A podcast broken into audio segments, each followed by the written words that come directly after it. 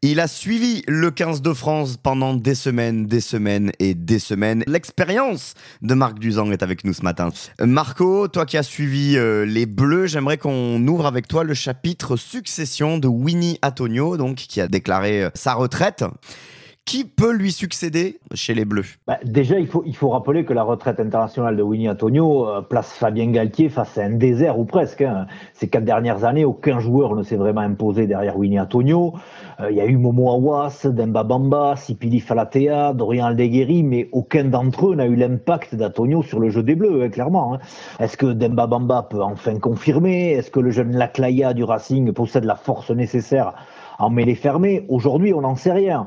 Mais de ce que je comprends, certains réfléchissent au fait de, de former le deuxième ligne de l'USAP, Pozzolo Tuilagi, euh, champion du monde avec les U20, je te le rappelle, euh, en juillet dernier, au poste de pilier droit. Et je me dis que, que l'idée n'est pas saugrenue, après tout. Quoi.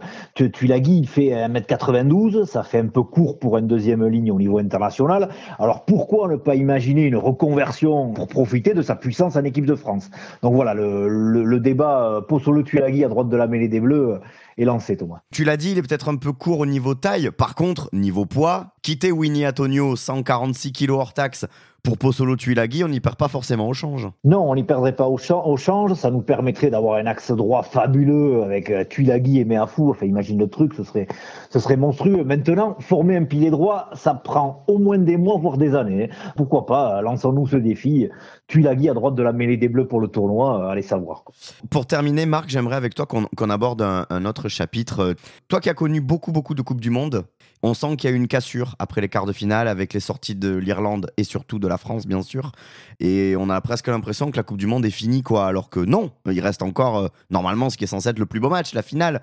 Alors, de mémoire, j'étais, j'étais en Coupe du Monde en 2015 quand l'Angleterre s'est fait sortir euh, en phase de poule.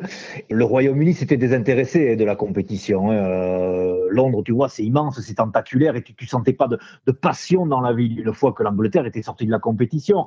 Et là, là, j'ai l'impression que c'est, quand même un peu pareil. Ça a été un peu tristouné quand même ce week-end de demi-finale, hein, et, et sur le terrain et en dehors. Et au Japon, 2019, c'était comment? Au Japon, la, passion est restée intacte. Euh, voilà, on peut louer le peuple japonais euh, d'être resté fidèle à cette Coupe du Monde jusqu'au bout, parce qu'il y, a vraiment eu une belle ambiance jusqu'à la finale entre l'Angleterre et, et l'Afrique du Sud à Tokyo.